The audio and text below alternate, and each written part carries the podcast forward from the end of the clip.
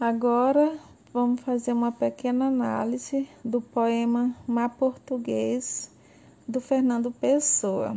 Deixei o poema, o link do poema para vocês lerem e eu vou fazer um comentário porque depois tem umas questões de interpretação para vocês. Na verdade, não é bem uma interpretação, é mais um entendimento para poder a gente entrar no conteúdo do humanismo, tá bom? Então aqui o poeta ele dirige-se ao mar, né, um, um, mar responsável pelo sofrimento das mães, dos filhos, das noivas, de todos aqueles que já ousaram cruzar suas águas com o objetivo de o dominarem. Está escrito é, nessa passagem, ó, para que fosses nosso, ó mar. Terá valido a pena tanto sofrimento? Então, no trecho, tudo vale a pena quando a alma não é pequena. É mais valioso uma maneira de o poeta afirmar a importância da vontade da alma humana, vontade, é, vontade sempre inacessível. Se na primeira estrofe o mar é sinônimo de dor, já na segunda aparece associada à conquista. Esse poema ele salienta o sacrifício porque os portugueses passaram para se obter a glória, ou seja, ele é referido o perigo, o sofrimento, a dor e as vidas perdidas que são fundamentais para se alcançar os objetivos. Olha, e esse poema nós podemos classificar como uma obra épica, porque ele conta os grandes feitos dos heróis tomando a forma de uma epopeia. Também lírica, porque o Fernando Pessoa ele revê-se nesses grandes momentos da história, dando a sua opinião subjetiva acerca dos vários episódios. Então, nós temos aí, é, em relação à estrutura né, do mar português, nós podemos ver, nós podemos ver aí tanto é, essa estrutura épica quanto a lírica, tá bom? É, em relação à estrutura ainda, né, estrutura externa, a mensagem ela encontra-se dividida em três partes. Nós temos aí é, a questão do brasão, que é ligada à origem de Portugal, o nascimento da pátria, o mar português, relacionado aí com os descobrimentos, a realização e a vida, e o, e o encoberto em relação à morte e o renascimento da pátria, relacionado aí com o futuro e, e o, o que ainda está por vir. Já em relação à estrutura interna, podemos observar a primeira parte, que é a primeira estrofe, é, o sujeito poético ele aborda o mar, né, aquele relembra aí preço, né, o, o, o preço, ou seja, os sacrifícios sacrifícios pagos pelos portugueses para conquistarem o mar. E podemos observar ainda os aspectos negativos dos descobrimentos, né? Quando ele coloca aí a palavra choraram, rezaram. Então observe, olha, sal significa aí o sofrimento, as tragédias sofrimento e tragédias, ou seja, as desgraças causadas pelo mar. Então, esse sal aí são as desgraças causadas pelo mar, né? Sal é, significa esse sofrimento, essas tragédias. E, as, e lágrimas, né, representa a dor, a coragem, o sentido patriótico, o espírito de missão, o sacrifício.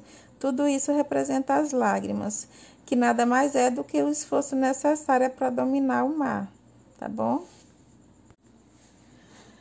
Os sacrifícios necessários para que os portugueses conquistassem o mar traduzem-se é, na morte de muitos dos que partiram e no sofrimento dos que ficaram em terra. Daí que o poeta dê realce através do uso aí da linguagem emotiva e do campo lexical aí do sofrimento, representado aí pelas usado, usando aí as palavras lágrimas, a, a palavra choraram, rezaram, ao, ao amor familiar, o amor maternal, quando usa. Quantas mães choraram, o amor filial, quando ele coloca aí as orações dos filhos, e o amor das noivas que ficaram por casar. Então, em síntese, né, nessa estrofe predomina a valorização do sofrimento e do espírito de sacrifício dos portugueses. Então, desse modo, né, e desse modo provar sua grandeza espiritual. Tudo começa e acaba no mar. Percebam, tudo começa e acaba no mar.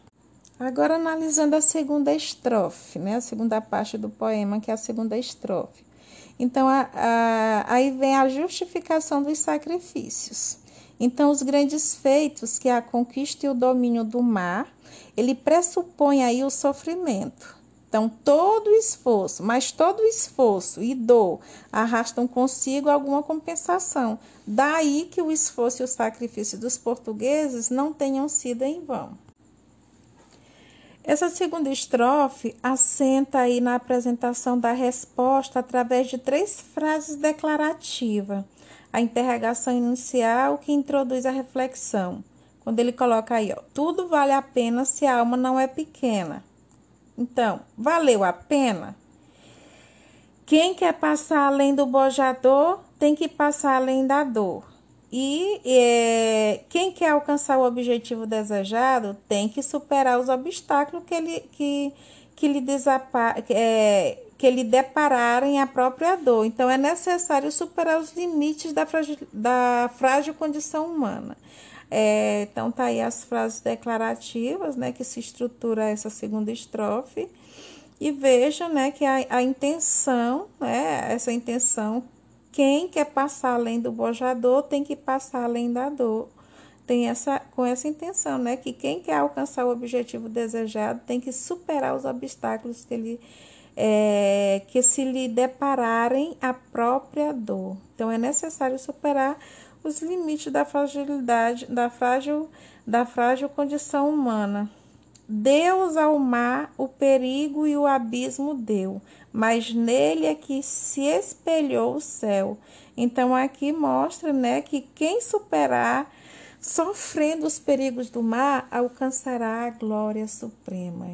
Intenção aqui é, é contextualizando, é, na época é uma aqui vai mostrar, né, uma portuguesa, a gente observa aí que é, na época, em relação à época do des, dos descobrimentos, essa foi a, uma altura onde os portugueses partiram para o mar em busca do desconhecido, tendo se desfeito muitas famílias devido à perda aí de homens. É, Observa-se na passagem, né, por, é, por ti cruzarmos, quantas mães choraram, quantos filhos em vão rezaram, quantas noivas ficaram por casar. Então, quando a gente faz essa contextualização histórica, nós nos deparamos, né? O poema vem, ele vem falar disso, né? Mostra aqui a época dos descobrimentos, porque é, é, vem mostrar exatamente isso, que a essa altura os portugueses eles estavam, né, partindo para o mar. E, e, em busca desse desconhecido, em busca de, do, de descobrir novas terras, muitas famílias acabaram perdendo, né? É, muitos homens morreram aí, então muitas famílias perderam, né, o chefe aí. Então por isso que ele coloca aí que muitas mães, é, muitas mulheres é, essa relação. E, e a relação com o título, né, Mar Português, se a gente analisar essa relação entre mar, sal, lágrimas, nós podemos chegar à conclusão de que o sal das lágrimas né, dos portugueses está contida no mar. Então, nesse caso, o mar pertence ao povo português. O título, né, constituído aí por duas palavras, ele há de destacar o adjetivo português, que no caso remete a uma conquista e o domínio aí dos mares pelos portugueses. Então, essa união, na verdade, foi o resultado do sofrimento e da coragem também dos lusitanos, né, do povo português. Daí o nome, né, mar, daí o, o mar ser de português, né, é, ser português. Daí é esse nome, o mar ser português, devido a essa, essa união aí, tá bom? E aí, né, nós observamos, observamos bastante os recursos estilísticos, né, a metáfora, a hipérbole, muito utilizada aqui no poema. Veja, né? O mar salgado, quanto ao teu sal, são lágrimas de Portugal. Então, aqui o sal é amargo no sabor e as lágrimas são amargas não só no sabor, né? Mas também no que traduzem aqui a questão do sofrimento e na dor. Então, aí representa, ela é, ela é o símbolo do sofrimento de tantas tragédias provocadas pelo mar. O povo português ele está intimamente ligado ao mar. Sempre tem a, a, a representação aí do mar por causa, é, principalmente representação a questão das navegação, das, dos descobrimentos, né, o, o que fazia na época. Então, essa retórica, valeu a pena? Isso, é, essa retórica ela chama bastante a atenção é, para as contrapartidas que o destino reserva aos navegadores e inicia aí o balanço ou a reflexão sobre a utilidade dos sacrifícios. É, dos sacrifícios. É, e é muito importante aí o herói. Então, o herói desse poema é o povo português, pois sem o seu esforço nada seria possível. Foi graças à sua bravura e coragem que Portugal conseguiu triunfar na época dos descobrimentos, graças ao povo português. Então, o herói aí, no caso, é o povo português. E aqui cabe é, o poema Despedidas em Belém, que diz assim: Em tão longo caminhos e duvidoso, por, por pedidos agentes nos julgavam, as mulheres com choro piedoso, os homens com suspiros que arrancavam, mães, esposas, irmãs que eu temerosos, amor mais desconfiado mais desconfia, acrescentavam. A desesperança e frio medo de já não nos tornavam a ver tão cedo. Qual vai dizendo, ó oh filho a quem eu tinha, só para refrigério e doce amparo. Desde cansa desta cansada já velhice, já velhice minha, que em choro acabará penoso e amaro. Por que me deixas mísera e mesquinha? Por que me te vas, ó oh filho caro, a fazer o funéreo enterramento, onde sejas de peixes mantimento? Qual encabelo, ó oh doce amado esposo? Se quem não quis amor que viver possa, porque is aventura ao mairoso essa vida que a minha, que é minha e não é vossa. Como por um caminho duvidoso vos esquece a afeição tão doce nossa. Vou descer aqui um pouquinho o poema. Vos esquece a afeição tão doce nossa, nosso amor, nosso bom contentamento, quereis que com as velas leve o vento. Então, aqui, né, mais uma vez, essa, a, o, qual é a relação que existe entre o, o, poema Mar Português e esse poema que eu acabei de ler, Despedidas em Belém?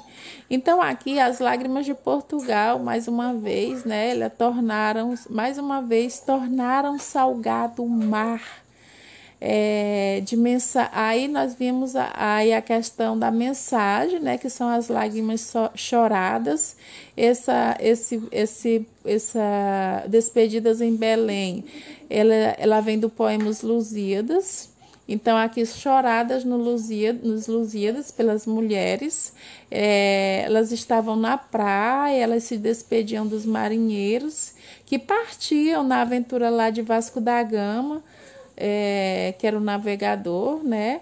E nas despedidas em Belém. Então, nesse, nesse episódio, Despedidas em Belém, é um momento particularmente lírico da narrativa, né? Porque Os Lusíadas é um, é um, um poema épico também, pondo aí tônica nos sentimentos é, do que ficavam, que antecipadamente choravam a perda dos que partiam. Antes do, dos heróis, e em particular, né, do Vasco, de Vasco da Gama, vem os mais frágeis, que são as mães, as esposas, as irmãs, os é, irmãs velhos, né, os, os mesmos cujas lágrimas é, darão sal ao mar do poema de mensagem. Então, eu quero finalizar falando dessa relação entre o mar português e Despedidas em Belém, mostrando aqui que nessas instâncias né, desse poema épico Os Lusíadas, há um ambiente de dor e de pessimismo que é provocado pela antecipação dos perigos que aqueles que partem vão enfrentar.